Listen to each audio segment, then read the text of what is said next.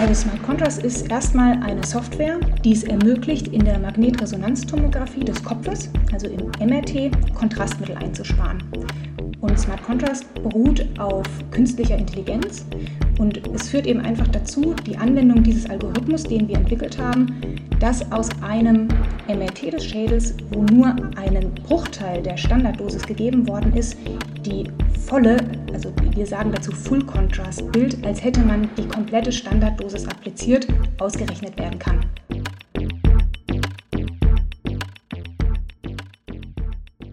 Danke für euer Interesse. Herzlich willkommen zu Sprint, dem Podcast für Menschen, die Neues neu denken. Mein Name ist Thomas Ramge und ich freue mich sehr auf unseren heutigen Gast, Katharina Deike-Hofmann. Sie ist Neuroradiologin am Universitätsklinikum in Bonn, wo sie an den Schnittstellen von Medizin und Informatik die Radiologie einen großen Innovationssprung voranbringen möchte. Smart Contrast lautet die Überschrift hierzu, also nicht zu verwechseln mit Smart Contracts aus der Blockchain-Szene. Nein, Smart Contrast, also intelligente Kontraste mit dem Ziel, eine erhebliche Verbesserung der MRT-Technologie für die Diagnostik hinzubekommen. Katharina, danke, dass du dir die Zeit nimmst. Ja, danke für die Einladung. Katharina, kannst du eigentlich selbst programmieren? Bist du eigentlich Ärztin? Und wenn ja, welche, welche Sprachen äh, kannst du programmieren? Ja, das wird mir in dem Kontext natürlich immer gerne gefragt. Also ich kann keine Hochsprache programmieren, aber ich habe während meiner medizinischen Doktorarbeit während des Studiums tatsächlich einen Statistikkurs gemacht bei uns in der Fakultät für Mathematik und Physik. Also tatsächlich auch ähm, wirklich mit den Nerds in einem Klassenraum und da wurde einem die Programmiersprache oder Skriptsprache R beigebracht und es hat mir einfach unheimlich viel Freude gemacht.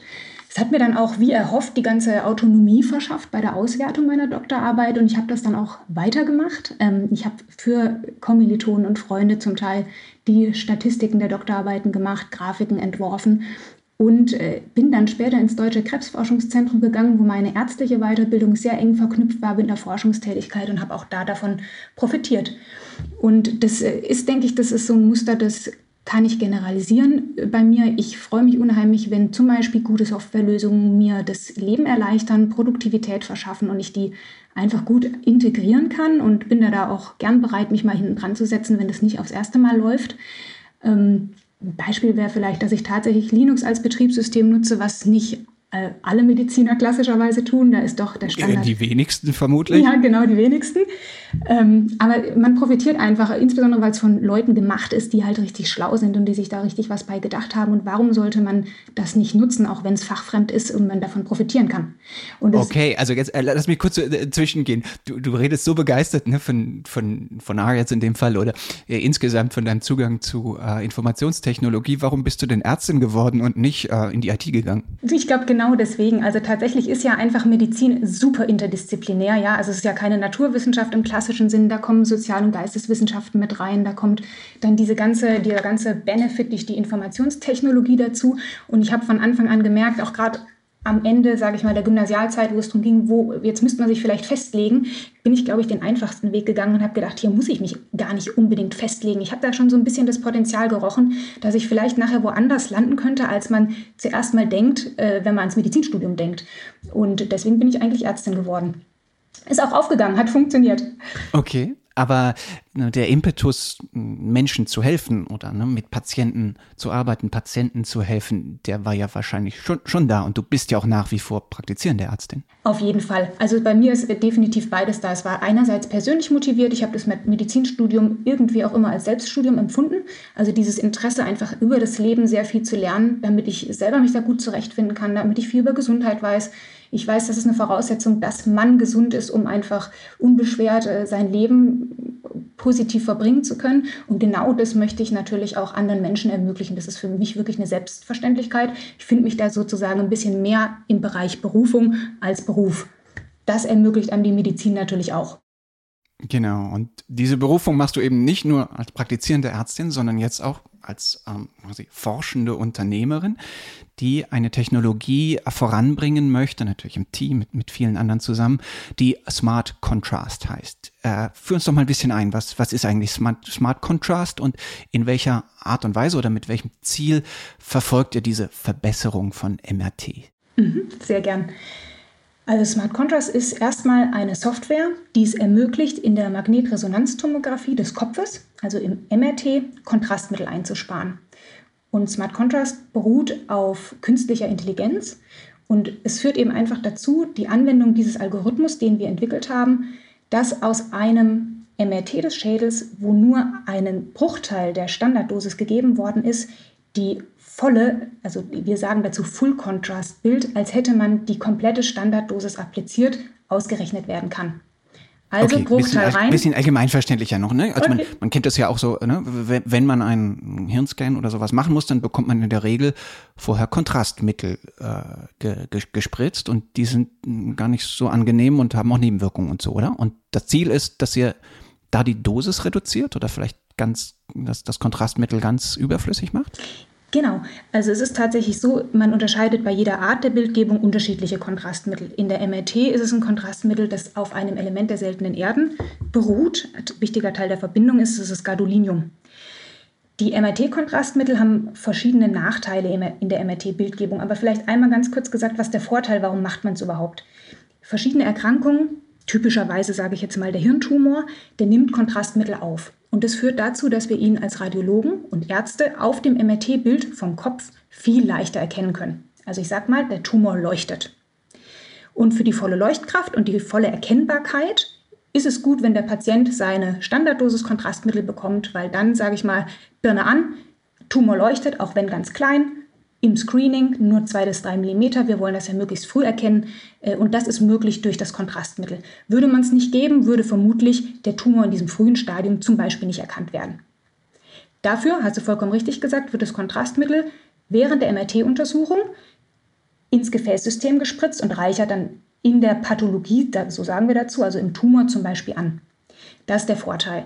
Der Nachteil ist aber tatsächlich, dass das Kontrastmittel ich spreche mal einen ganz wichtigen an, auch wenn man dann sicherlich sagt, boah, sehr monetär orientiert, aber das Kontrastmittel ist sehr teuer. Und warum ist das eigentlich nur sekundär, sage ich mal, ein monetärer Punkt?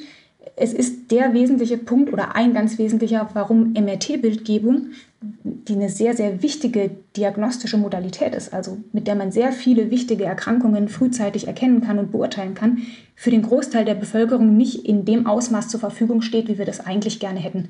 Also wenn jemand schon mal auf ein MRT vom Knie hat warten müssen, drei Monate, gerade als gesetzlich Versicherter, dann weiß er, wovon ich spreche.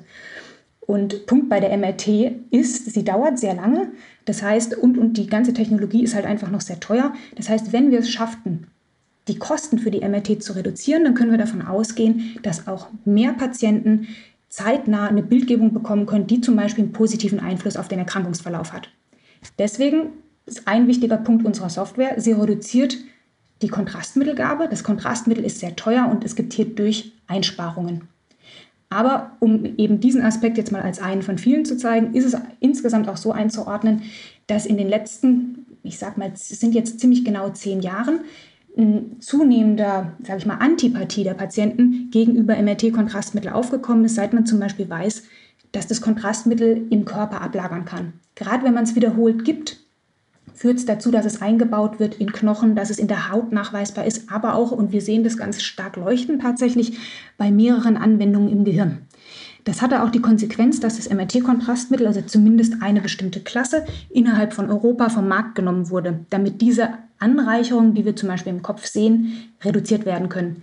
Das Von denen wir die, die langfristigen Folgen noch nicht kennen oder gibt es schon klare Evidenz, dass es ähm, langfristige negative Nebeneffekte gibt? Nein, gibt es nicht. Ähm, es wird immer noch äh, sehr heftig dazu publiziert. Es ist natürlich unheimlich schwer, weil kann man sich ja vorstellen, die Menschen, die eine MRT vom Kopf mit Kontrastmittel wiederholt bekommen, zum Beispiel weil sie einen Hirntumor haben oder eine MS, das sind ja Patienten, die haben tatsächlich Defizite. Und dann scharf trennen zu können, ist das Kontrastmittel assoziiert oder ist das nicht, das ist einerseits unheimlich schwierig und man kann aber sofort auch relativierend sagen, immerhin benutzen wir das Kontrastmittel schon gute 30 Jahre und wir sehen keine gravierenden, eindeutigen klinischen Konsequenzen, also Symptome. Es gibt okay. aber nichtsdestotrotz so eine Patientenbewegung, nenne ich es jetzt mal, die propagiert eine sogenannte Gadolinium Deposition Disease. Also die sagen, es gibt wirklich konkrete Symptome, unter anderem sind zu nennen Polyneuropathie, so ein Brain Fog, die Leute haben Kopfschmerzen, denen geht es einfach nach der MRT nicht gut. Jetzt ist natürlich, sage ich mal, als Arzt, der das so mitbekommt, würde ich vor allem erstmal sagen, es besteht hier eine zeitliche Korrelation. Das ist nicht nachgewiesenermaßen eine Kausalität, aber für die Patienten ist das schwer zu trennen. Das heißt, klar. allein diese, diese Unsicherheit, die da aufkommt, ist schon ganz klar so, dass man sagen muss, man, man möchte da eigentlich raus und ist auch mein Verständnis als Mensch, sage ich, und als Arzt, wenn man darauf verzichten kann, dann würde ich jetzt ungern eigentlich so ein Schwermetall gespritzt bekommen. Also da raus, also einen Exit zu suchen aus dieser ganzen Kontrastmittelgabe, das ist äh, sehr, sehr wünschenswert. Okay, total schlüssig. Demokratisieren durch billiger machen, Unsicherheit rausnehmen. Wie macht ihr das? Ja, wir machen das, wie ich gesagt habe, mit künstlicher Intelligenz. Ähm, wir sagen, wir geben nur noch einen Bruchteil, dann wenden wir unseren Smart Contrast Algorithmus auf dieses Low-Dose-Bild, nenne ich es jetzt, an und der Smart Contrast Algorithmus spuckt uns als Output ein Bild aus, das exakt so aussieht, als hätte man die volle Kontrastmitteldosis gegeben. Wenn man es wirklich zusammenpackt, macht das ja auch irgendwie Sinn. Wir haben ein kleines bisschen Kontrast, wir drehen am Kontrast, das kann man ganz bestimmt lernen und nachher kommt das Full-Dose Bild raus. Der Teufel steckt natürlich im Detail, das ist nicht so einfach, wie es sich anhört, aber das ist auf jeden Fall schon mal das Grundprinzip. Hm. Wir haben eben schon ein Gespür dafür bekommen, dass du auch schon ziemlich IT-savvy bist, aber nichtsdestotrotz, ähm, du machst, du, du trainierst diesen Algorithmus ja nicht alleine, sondern das geschieht ja jetzt dann logischerweise in interdisziplinären, in interdisziplinären Teams aus Informatikern, Datenwissenschaftlern äh, und Medizinerinnen und Medizinern. Ähm, beschreib doch mal die Zusammenarbeit. Wer macht da was? Wer liefert was? Ähm, wie läuft Zusammenarbeit in einem interdisziplinären Team? was sich ja immer so nach einer wahnsinnig schönen schönen ähm, Geschichte anhört, aber wie wir oder wie mir viele berichtet haben, die in diesen interdisziplinären Teams sind, da kommt es ja dann doch auch mal zu Spannungen, die jetzt in eher konformeren oder äh, weniger pluralen Teams vielleicht nicht so, nicht so oft vorkommen. Ja, also äh, du hast vollkommen richtig gesagt, wir sind im besten Sinne ein interdisziplinäres Team. Also wir haben drei Mathematiker und äh, vier Radiologen bzw. Neuroradiologen, die jetzt ganz konkret an diesem Projekt zusammenarbeiten und drumherum noch unser ganzes Imaging Lab mit einfach angegliederten Forschungsteams Themen, die jetzt nicht unbedingt zum Beispiel Teil der Firma sind.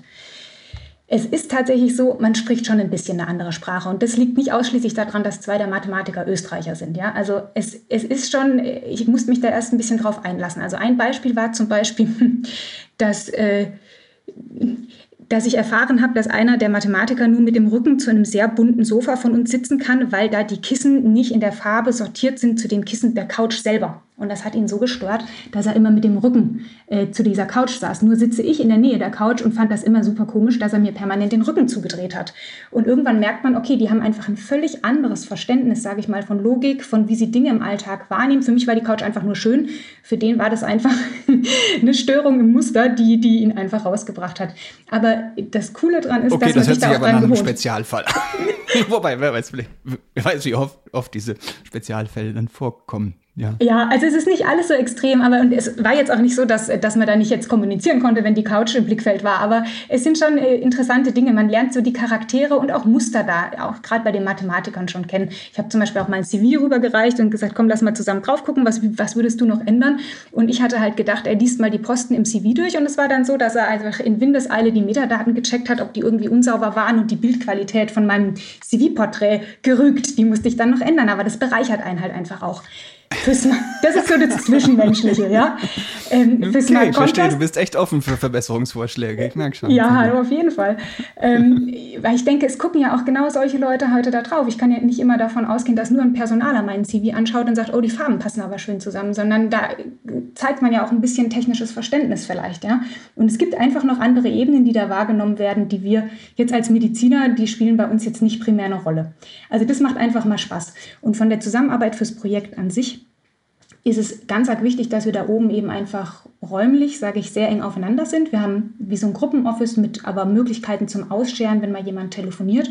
Und es ist zwar ein ständiges Kommen und Gehen wie in so einem Bienenstock, weil jeder hat ja seine anderen Verpflichtungen. Man macht noch Forschung, man macht noch Klinik, man geht in die Dienste, dann ist man nicht da.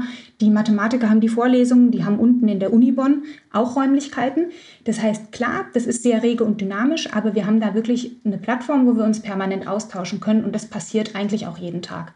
Ja, also da wird eigentlich jede Weiterentwicklung, wenn jetzt wieder neue Daten reinkommen von der Site, die wir noch gar nicht angeschlossen haben, dann wird es schon am Wochenende angekündigt, dann kommt man da gleich zusammen und ist natürlich total gespannt, zum Beispiel, was der Algorithmus jetzt mit diesen Daten, die er noch nie gesehen hat, anstellt, was jetzt wieder vielleicht angepasst werden muss, weil wir da Schwächen sehen, irgendwie Artefakte, die wir noch nicht kannten oder eine Art von Läsion, die sich ein bisschen anders darstellt, wo wir jetzt rauskitzeln müssen, wie man den Algorithmus anpasst, damit wir auch darauf reagieren können.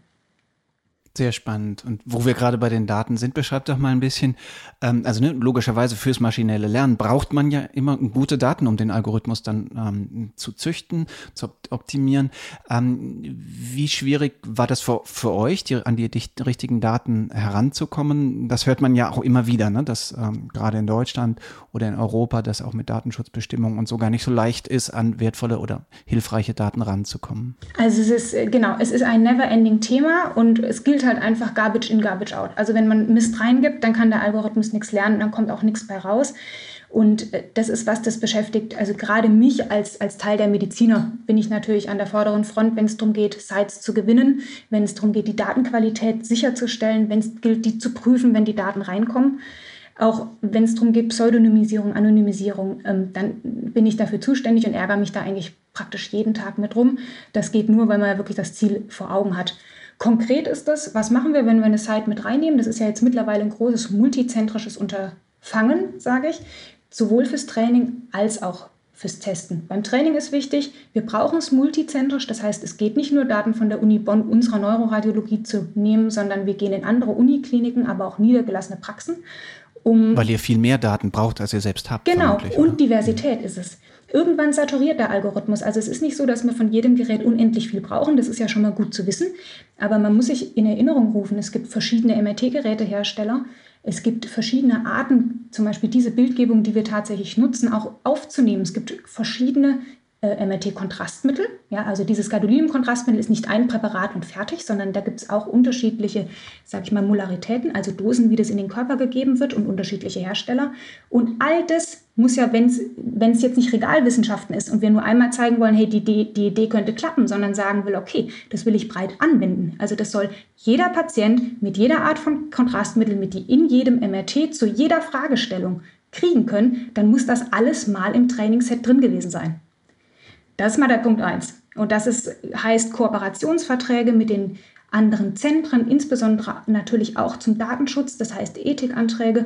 Und dann startet man irgendwann vor Ort, dann ist es eine bei uns prospektive Datenaufnahme. Da muss man auch ganz stark unterscheiden. Prospektiv heißt, die Daten liegen nicht irgendwie im Archiv und sobald die Verträge unterschrieben sind, komme ich mit einer riesen Festplatte oder einer schlauen irgendwie äh, Cloud-Lösung und ziehe mir die Daten runter, selbst wenn sie anonymisiert sind, sondern es heißt, jeder Patient, der kommt, muss erst gefragt werden, ob er teilnimmt an der Studie, sich also aktiv und schriftlich dafür entscheiden. Dafür wird er auch aufgeklärt und dann kriegt er tatsächlich eine Untersuchung, die ist etwas anders, als sie normalerweise stattfindet. Denn was halt nicht Standard ist, ist aktuell, dass man nur einen Bruchteil der Kontrastmitteldosis gibt und dann noch ein Bild macht das wir halt zum Training nehmen können. Das heißt, wir können auch nicht auf den Datenspeicher und Archiv zurückgreifen, sondern wir müssen das von einem Starttag X an prospektiv aufnehmen. Und das ist natürlich äh, richtig, richtig viel Arbeit. Ja, da hat man es mit Verstehe, Retrospektiven ne, weil ihr die Datengrundlage. Also es wäre jetzt auch nicht völlig unabhängig von irgendwie Datenschutzbestimmungen und so einfach eine Riesenaufgabe, eine richtig gute Datenbasis zu schaffen. So richtig? ist es. Genau. Okay, verstanden. Aber lass uns nicht unendlich ähm, über die Daten reden, ähm, sondern beschreib doch mal, wie du aus einer Wissenschaftlerin, die natürlich mit anderen dieses wissenschaftliche Projekt angegangen ist, Schritt für Schritt in die Rolle einer forschenden Unternehmerin gewachsen bist oder gerutscht bist. Oh ja. ja, ähm, sagen wir so, es geht darauf zurück, dass ich in meiner äh, Studienzeit bei der Doktorarbeit in einem sehr, sehr regen Forschungsumfeld und einer tollen Arbeitsgruppe war, in der ich mich wirklich wohlgefühlt habe und dann das erste Mal auch in Betracht gezogen habe, okay, okay, also zu einer klassisch klinischen Tätigkeit kann eine akademische Karriere und eine Forschungstätigkeit einfach mir auf jeden Fall auch noch was zurückgeben, was mir sonst fehlen würde. Weil das Arztsein eben, und da sind wir ja dran, wir wollen automatisieren, es ist halt in 70, 80 Prozent der Zeit vielleicht gar nicht mehr sinnvoll und du hilfst halt gar nicht dem Patienten, sondern du tust repetitive, stupide Aufgaben. Und in der Forschung konnte ich dann meine Kreativität so ein bisschen ausleben. Das lag sicherlich auch so an der ganz besonderen Konstellation, die wir da in Heidelberg äh, an der Uniklinik Heidelberg hatten in der Neuroradiologie und meinem Betreuer damals, der ist heute auch mein Chef am Neurozentrum in Bonn und äh, dass man, dass das ein cooles Umfeld war, sieht man einfach daran, dass wir alle noch Kontakt haben und dass ich nicht die Einzige bin, die mit ins Neurozentrum gekommen ist, damit wir weiter zusammenarbeiten können, sondern auch noch zwei Kollegen, die beide auch Teil vom Smart Contrast Projekt und Teil unserer Firma tatsächlich auch sind. Genau, ne? Also, wenn ich es richtig verstanden, also beziehungsweise so hast du es ja gerade beschrieben, ihr wart eine Forschungsgruppe und diese Forschungsgruppe hat irgendwann entschieden, okay, wir machen eine Firma aus unserer Forschung. Genau, das liegt an der Begeisterung für das ganz spezielle äh, Produkt und auch an der Überzeugung und dem täglichen Beweis, dass das wirklich funktionieren kann und dem ganz äh, harten Willen, sage ich mal, nicht mehr nur Regalwissenschaften zu machen und zu sagen, das ist alles Vision, theoretisch möglich, aber dann kommt Indien und macht's, sondern zu sagen, das können wir auch schaffen. Ja. Und ähm, deswegen haben wir gesagt, wir sind schon so weit. Das Ganze ist aus so einem Wissenschaftsprojekt entstanden. Wir, wir gehen den steinigen Weg. Wir machen das jetzt zu einem Produkt, das tatsächlich in Europa im ersten Schritt und dann hoffentlich international zur Anwendung kommen kann. Genau. Und ich meine. das ist ein Softwareprodukt oder genau. ist das schon direkt, ne? oder müsstet ihr im Grunde das eigentlich, äh, müsstet ihr Hardware gleich mitdenken? Nein, es ist Software as a Medical Device, abgekürzt auch SEMT. Ja, also ganz bestimmte Gruppe der Medizinprodukte mit eigenen Regularien. Und die erstmal sind wir vor allem eine Softwarelösung, die wie eine Art Plugin entweder auf das Gerät geschaltet werden kann. Also es ist ja Teil des Geschäftsmodells, sich jetzt zu überlegen, wie bringe ich das in Verkehr. Und das ist in der Radiologie unheimlich schwierig. Also ich hatte da mittlerweile auch Kontakt zu tollen Unternehmern aus anderen Branchen, die das erstmal verstehen müssen, wie eng wir hier unterwegs sind. Also es ist so erstmal denkbar, man geht zum Gerätehersteller, also zum Beispiel Siemens oder Philips, und sagt, okay, ihr nehmt als Gerät mit dem Gerät das, die Bilder auf und dann hier kommt jetzt die Software oben drauf, das Plugin und dreht nochmal, sage ich, am Kontrast und schmeißt dann das Bild raus. Das wäre eine Möglichkeit. Aber man kann sich vorstellen, also ich weiß jetzt so, sehr, man, Siemens, die lassen sich das zum Beispiel schon bezahlen, ja, wenn man darauf will. Muss man dann gucken. Nächster Punkt wäre, was man machen kann, wenn die Bilder mal entstanden sind, sage ich mal, am MRT-Gerät, dann werden die verschifft. Und zwar über ein sogenanntes PAX-System. PAX steht für Picture Archiving and Communication System. Dafür gibt es eigene Hersteller und dann ist natürlich eine gute Option, okay, wir sagen, wir treten in Kontrakt zu einem PAX-Hersteller und geben die Software hier als Plugin dazu. Ja? Und auch hier besteht dann die Möglichkeit, hoffentlich ziemlich schnell und unvermittelt das berechnete Bild wie alle anderen Bilder simultan dem Radiologen zur Verfügung zu stellen. Und das ist ganz arg wichtig, weil wir Radiologen im klinischen Alltag, wir sind mega unter Druck, da kommen alle 20 Minuten neue Patienten rein, Notfälle. Also wir würden jetzt nicht mit dem Stick an eine PAX-Konsole gehen, was zum Teil ja sogar verboten ist, Daten ziehen, die in einen anderen Server hochladen, warten, bis da was berechnet wird und dann die Bilder angucken. Das lässt sich nicht vereinbaren mit unserem klinischen Workflow. Das heißt, es muss auf jeden Fall das Bild unmittelbar äh, zur Verfügung gestellt werden. PAX-System ist so eine Möglichkeit. Klar, wenn man da überall nicht drauf kommt, und das ist auch sehr, sehr schwierig, wir sind da in Gesprächen aktuell und gucken, wie wir uns da am besten aufstellen können, dann bleiben noch zwei Möglichkeiten. Das eine ist, man tritt wirklich an die einzelnen Unternehmen heran und es kommt doch sowas zustande, wie man stellt lokalen Server auf. Über den Server wird es dann vielleicht in eine Cloud hochgeladen, pseudonymisiert und wird dann zurückgeschickt, das berechnete Bild. Aber wie gesagt, da sehe ich ein Riesenproblem, weil dann kommen wir niemals in die Anwendung.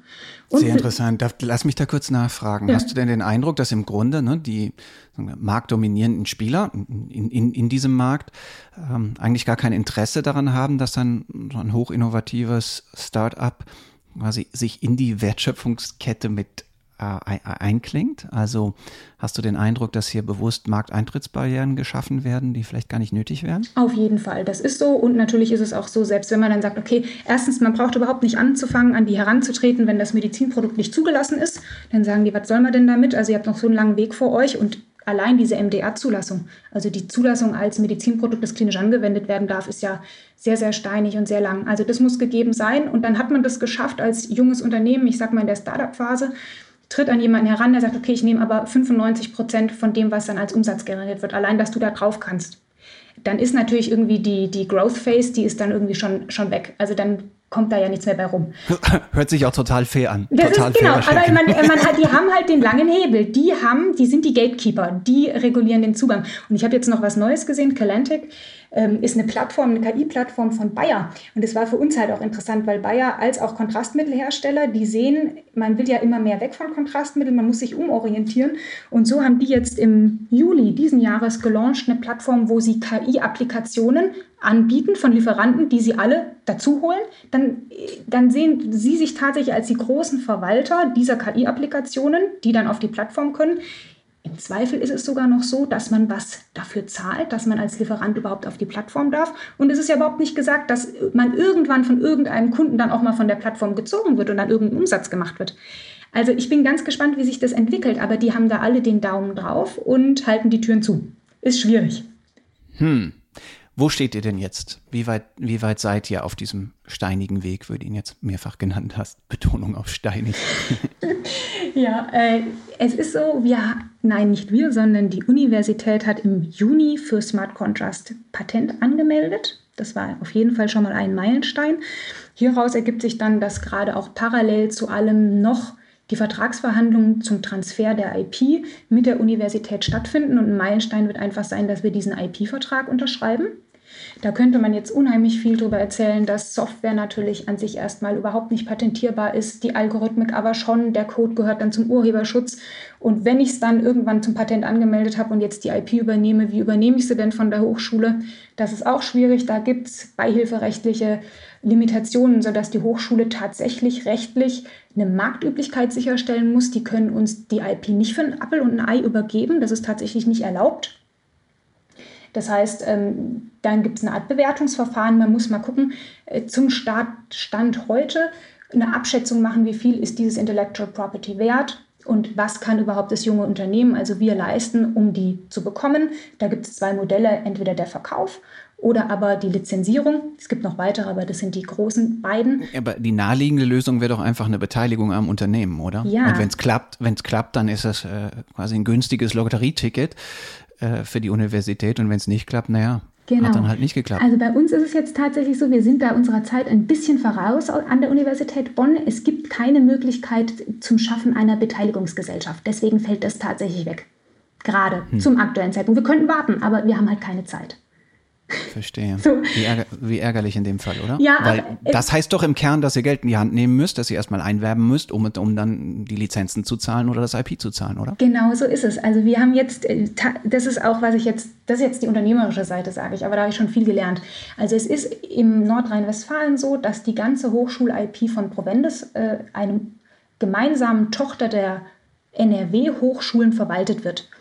Also so eine Mischung aus IP-Berater, einige assoziierte IP-Anwälte. Und die vermitteln dann dem Transfercenter an der jeweiligen Hochschule Vertragsentwürfe, wie sie von den in Ausgründung befindlichen Unternehmen jetzt die, wie der IP-Transfer stattfinden kann. Das ist der Stand. Und bei uns ist es so, wie gesagt, Beteiligungsgesellschaft fällt raus. Wir haben jetzt mit der Hochschule verhandelt, also Provendes und unserem Transfercenter, ENACOM, dass wir die IP gerne kaufen würden, aber in Lizenzanalogie.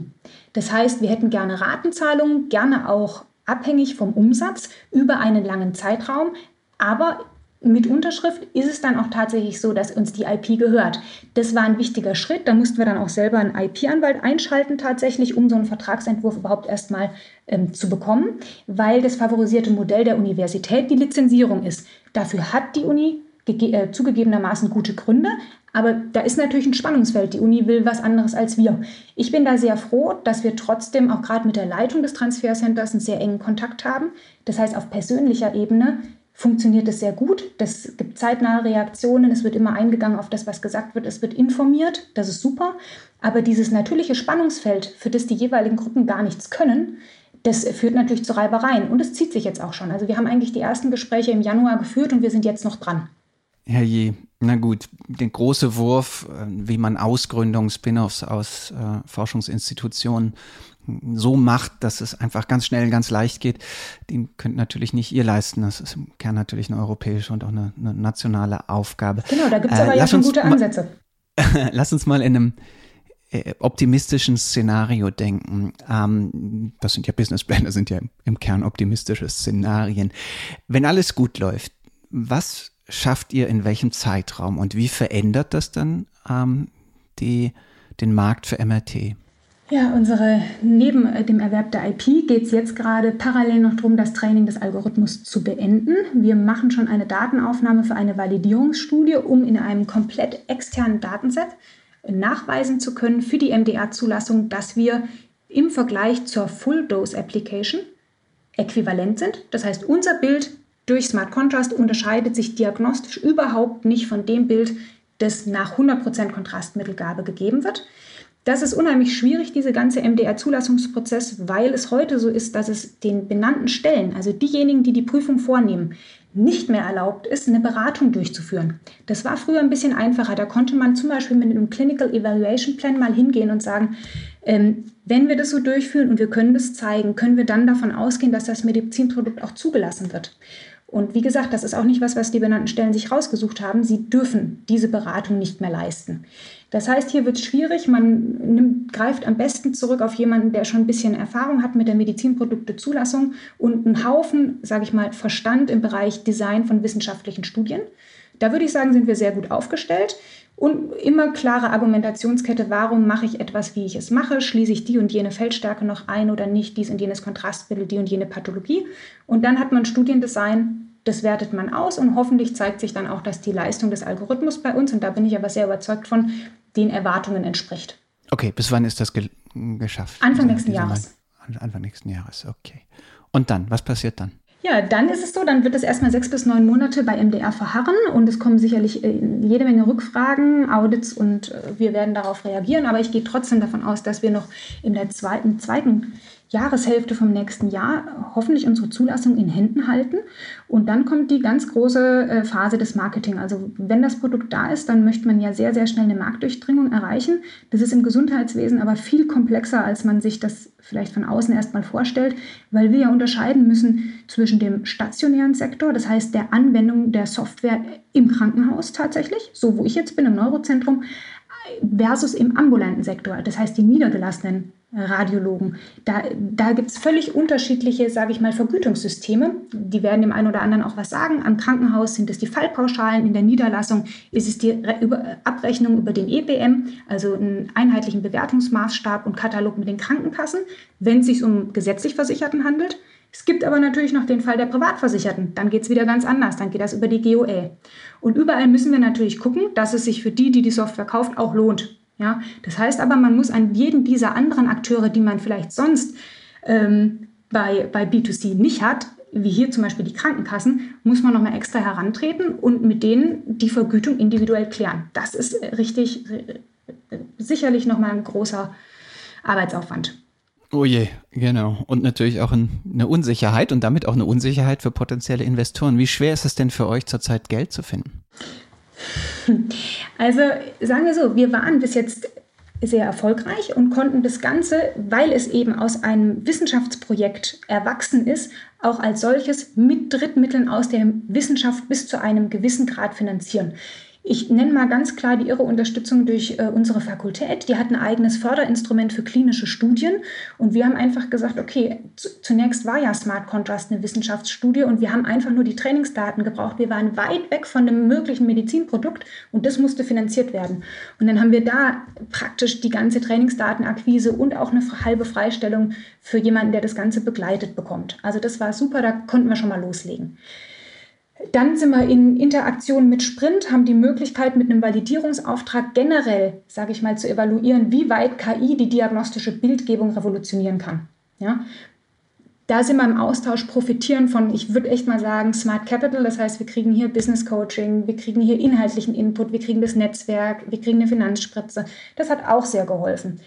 Aber auch das, sage ich, ist, ist eher noch dem Wissenschaftsbereich ein ganzes Stück weit zugeordnet. Und jetzt kommt der Teil, wo wir sagen, okay, wir gehen zu den Investoren, wir suchen VCs und wir brauchen einfach unheimlich viel mehr Geld, damit wir auch Leute wirklich langfristig einstellen können, die nicht über die Wissenschaft finanziert sind, damit wir eigene Server und Serverräume haben und so weiter. Ja. Okay, wünsch dir was. Wie viel Geld brauchst du? Also ich bis würde sagen, 2024, bis, 20, also bis zum Markteintritt 2024, optimistisches Szenario. Also Markteintritt sage ich 500.000, aber für mich zählt eigentlich schon, weil Markteintritt Mitte, Ende nächsten Jahres, also ich denke mal bis 2025, 26, da würde ich sagen, auf jeden Fall 1,5 Millionen pro Jahr. Ach, das ist doch in VC-Kategorien äh, Kleingeld. Ja, aber das, das muss sich doch, das muss sich doch finden lassen. Ja, man muss halt aber auch was zu bieten haben. Also ich hoffe, dass wir dann wirklich die Zertifizierung in der Hand haben, dass man sagen können, damit können wir arbeiten. Mhm. Prima.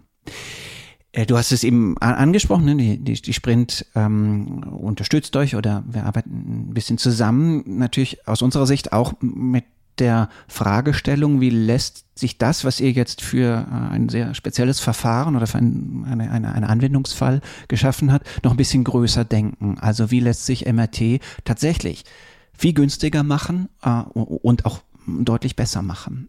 Was sind da die, quasi die Pläne, die, die Gedanken, wie ihr auf dieses, ne, auf, auf das, was ihr jetzt aus eurem konkreten Anwendungsfall geschaffen habt, wie ihr das noch größer denken könnt, ausweiten könnt. Mhm. Also da muss man vielleicht erst noch mal ganz kurz Smart Contrast anschauen. Da liegt noch einiges Potenzial. Wir wollen zu Kindern, wir wollen zu Schwangeren und wir würden unheimlich gerne zu diesen Kontrastmitteln gehen, die jetzt gerade, ich glaube, letzten Monat hat GB für ein High Relaxivity Contrast Agent eine Zulassung bekommen. Das ist ein Kontrastmittel, auch Gadolinium, das aber ermöglicht, dadurch, dass es einfach heller leuchtet, ja, dass man per se einfach weniger gibt. Das ist praktisch eine chemische Lösung für das gleiche Problem, das wir mit KI lösen. Und das würden wir natürlich gern vereinbaren, weil wenn wir mit so einem High Relaxivity Contrast Agent zusammenkommen, dann muss man plötzlich nur noch ein Sechstel der Standarddosis geben. Also das ist schon attraktiv, da gibt es einfach noch Wege. Globaler gedacht, MRT-Technik. Äh, gibt es verschiedene Tendenzen aktuell, die unheimlich attraktiv sind und die ich auch super ähm, gut finde, wenn es um Demokratisierung der MRT-Technik geht. Zum Beispiel die Kehrtwende weg von Ultra-High-Field-MRT wie 7T oder noch höher im Menschen, zurück zu, wir gehen zu viel, viel preiswerteren Geräten mit einer niedrigeren Feldstärke, die ist räumlich und zeitlich schlechter aufgelöst, aber wir haben ja mit KI die Möglichkeit, diese Bilddaten zu verbessern.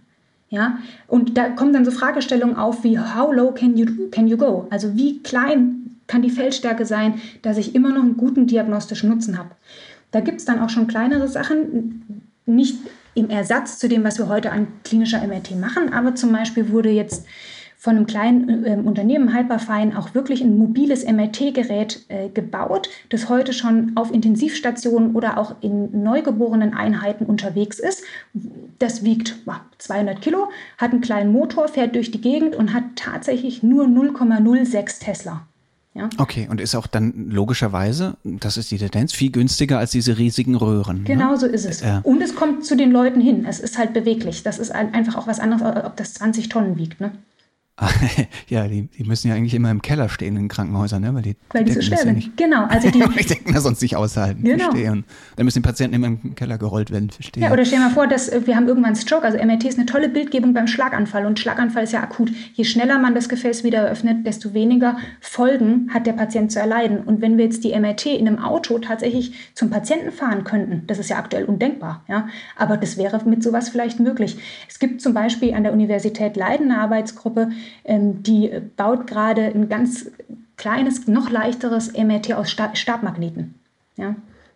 Okay, jetzt denken wir richtig groß, indem wir klein denken. Genau, genau. Wie, wie, wie, wie, was erwartest du da? In welchem Zeitraum sehen wir da, da große Fortschritte? Und ne, ich höre raus, dass du, und du wirkst ja, glaube ich, oder das gehört sich natürlich auch für eine forschende Unternehmerin eh sehr kooperativ. Das heißt, mit all diesen Menschen würdet ihr ja wahrscheinlich gerne, gerne äh, kooperieren, um, um das und diesen Firmen, um, um das Thema voranzutreiben. Was, was, was geschieht da? Entsteht da eine richtig neue Szene gewissermaßen der Miniatur? Miniaturisierung von MRT? Auf jeden Fall. Also ich denke, das ist eine Entwicklung, die ist ongoing, also die passiert schon. Und die Frage ist, wann welche Entwicklung tatsächlich für wen auf den Markt schwappt und anzugreifen ist. Also ein sehr schönes Beispielprojekt läuft auch gerade im KIT, in einem Sonderforschungsbereich, der jetzt bewilligt wurde mit über 10 Millionen von der DFG. Die bauen einfach außerhalb vom Patientenbetrieb MRT in, sag ich mal, äh, Putzeimergröße, 10 Liter. Ja, also auch toll einfach für, für Material- und, und Werksforschungen. Ja. Und das, das wird alles Folgen zeigen. Da wird das ein oder andere kommen. Und das sehen wir ja damit, dass zum Beispiel Hyperfine schon auf der Intensivstation steht oder woanders schon irgendwie ein 3D-Printing-Labor, um diese Stabmagneten zu drucken. Also das sind Entwicklungen, die passieren gerade und die werden in den nächsten Jahren, nehmen die richtig Fahrt auf. Machen die Goliaths der Branche da auch mit? Weil ja. eben hast du, hört das sich so an, als ob das äh, eigentlich ganz disruptive, hardwareorientierte Startups sind, die, die da unterwegs sind. Ja, äh, sie machen es halt einfach auch mit der oberste Knopf am Hemd ist halt noch zu, so von der Manier.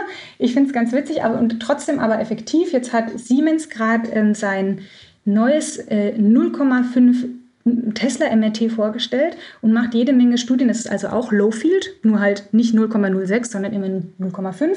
Das ist ja wieder relativ weit rausgedrängt worden aus dem klinischen Standard durch die höheren Feldstärken. Und die sagen jetzt, okay, es ist in Lightweight MRI. Das wiegt an sich einfach schon viel weniger als die anderen äh, Elefanten. Es braucht viel, viel weniger Helium, nur irgendwie unter ein Liter statt irgendwie 10 Liter.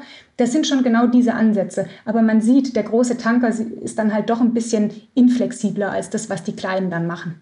Naja, und er hat ja auch ganz klassisch im Grunde eigentlich kein Interesse daran, sich ähm, seinen hochlukrativen Markt durch plötzlich kleine billige Geräte selbst kaputt zu machen, oder? Absolut. Andererseits muss man einfach sagen, es gibt halt einfach auch genug äh, Länder auf dieser Welt, die sich aktuell dieses Niveau sowieso gar nicht leisten können und überhaupt in diesen Markt mal reinzugehen, ist sicherlich für Siemens auch eine Option.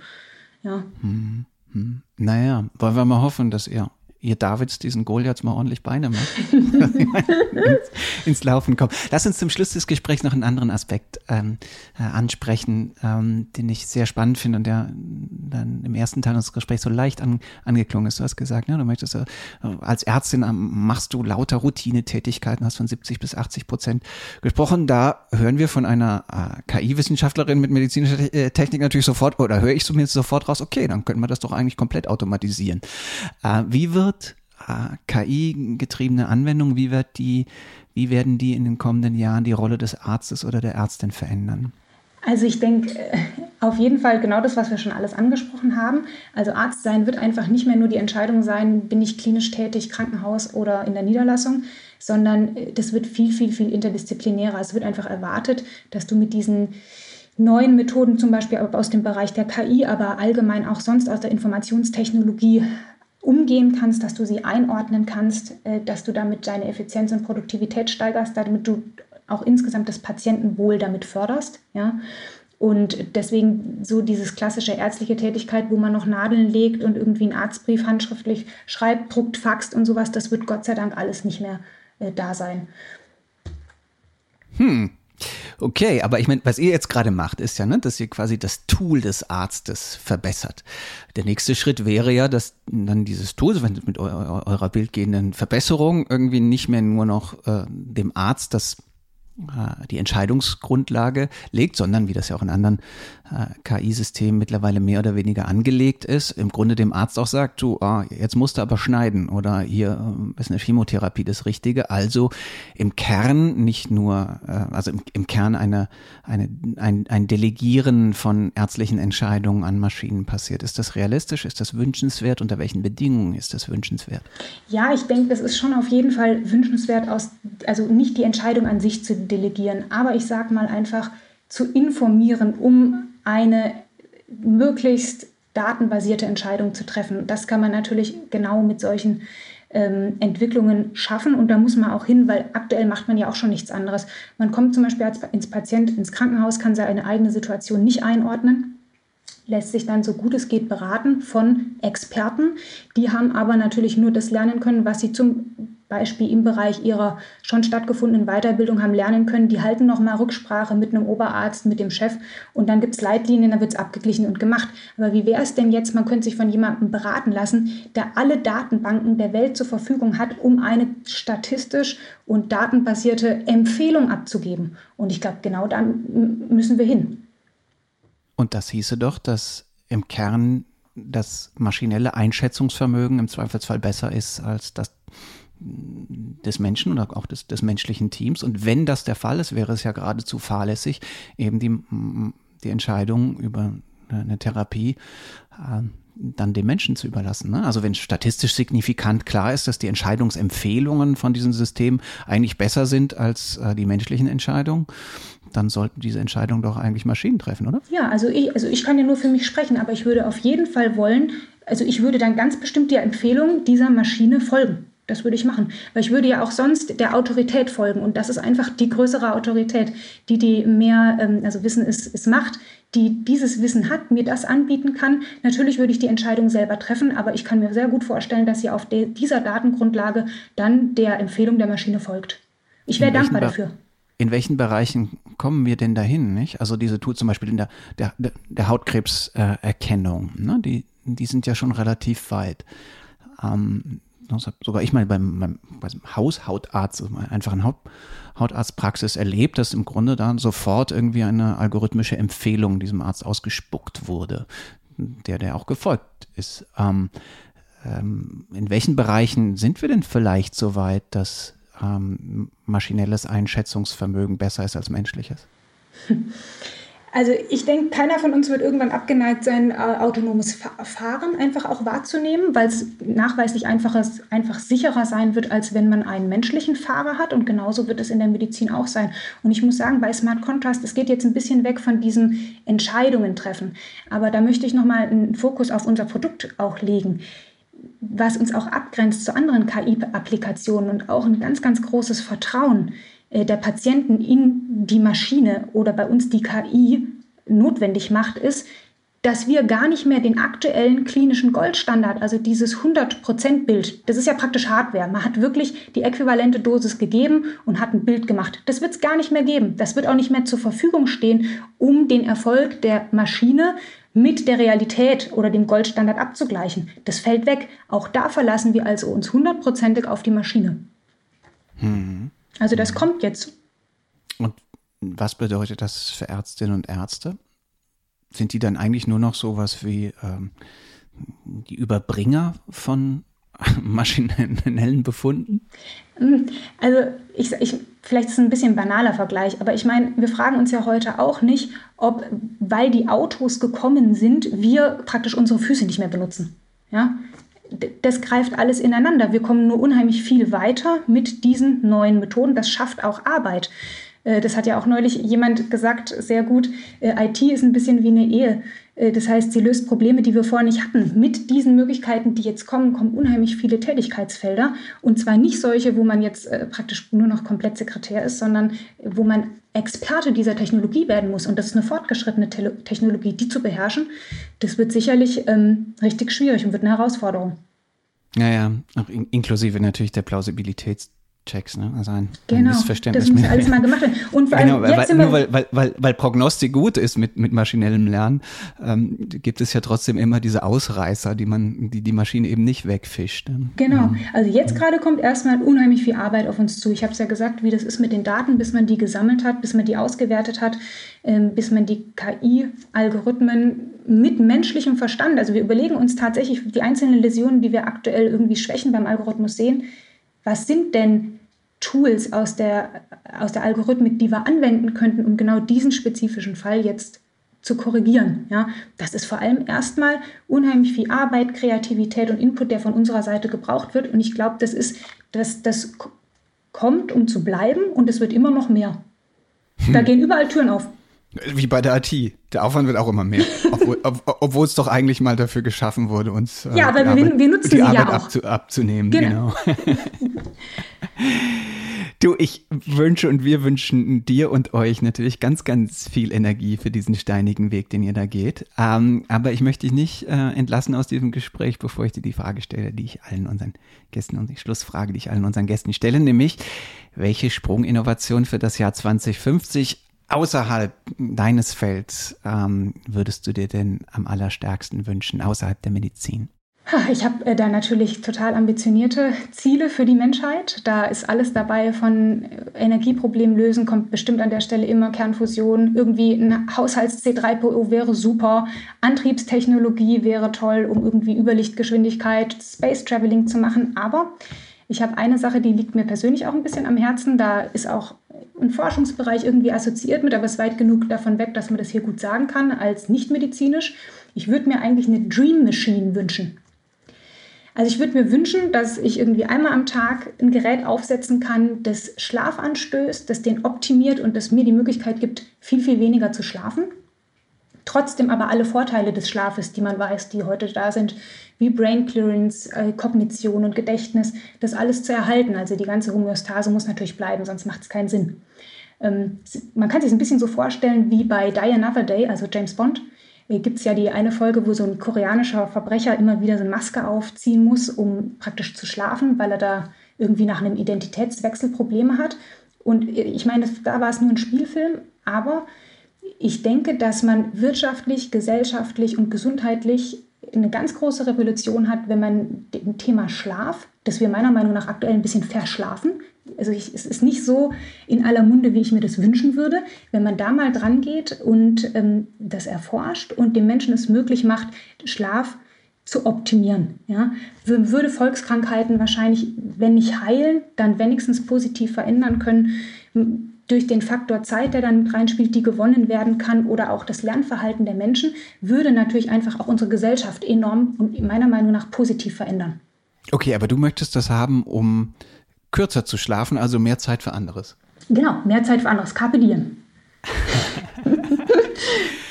Das ist doch ein wunderbar schönes Schlusswort und Schlussmotto. Katharina, ganz, ganz vielen Dank, dass du äh, uns, äh, uns äh, deine Arbeit äh, vorgestellt hast. Ähm, und vielen Dank für deine Zeit. Sehr, sehr gern. Vielen Dank. Auch euch, liebe Hörerinnen und Hörer, wie immer ganz, ganz herzlichen Dank für euer Interesse, für eure Zeit. Wenn euch unser Podcast gefällt, dann freuen wir uns sehr, wenn ihr ihn weiterempfehlt, wenn ihr vielleicht diese Folge mit jemandem teilt oder eine andere, von denen ihr denkt, hm, der oder die, die könnte das interessieren. Wir freuen uns, wenn ihr uns in eurer Podcast-App bewertet. In 14 Tagen, da kommt dann auch schon wieder die nächste Folge und bis dahin gilt wie immer, bleibt neugierig.